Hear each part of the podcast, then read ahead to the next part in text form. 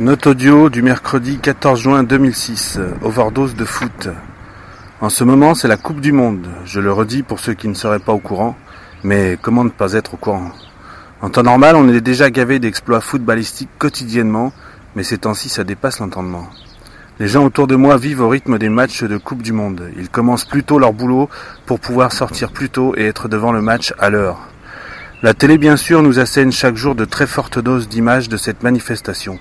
Au prix honteux où se payent les droits d'accès, ils auraient tort de s'en priver. Pas un journal, pas un magazine n'échappe à l'engouement. Même mon blog en parle aujourd'hui, c'est dire. Les conversations, idem. J'ai le sentiment d'être pris en otage et que la seule solution d'échapper à la Coupe du Monde est de vivre en ermite sur une île déserte. Vous aurez compris que le football professionnel n'est pas ma tasse de thé.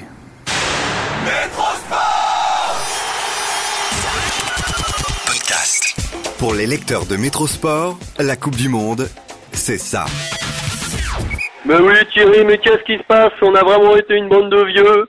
Pas de percussion, pas de physique. C'est quoi cette équipe de France? Coupe du Monde de retraités, on peut le dire, en attendant la Corée du Sud et ses jeunes gaillards. Je dis Amen, Amen, Amen Zia. Oui, c'est un message pour Zizou. Euh, en fait, on se demandait pourquoi il avait sélectionné Domenech. Franchement, on comprend pas, quoi. Euh, franchement, Zizou, s'il te plaît. Hein Zizou. Ouh, oh là là là là là là là. Ouh là là là là là là là.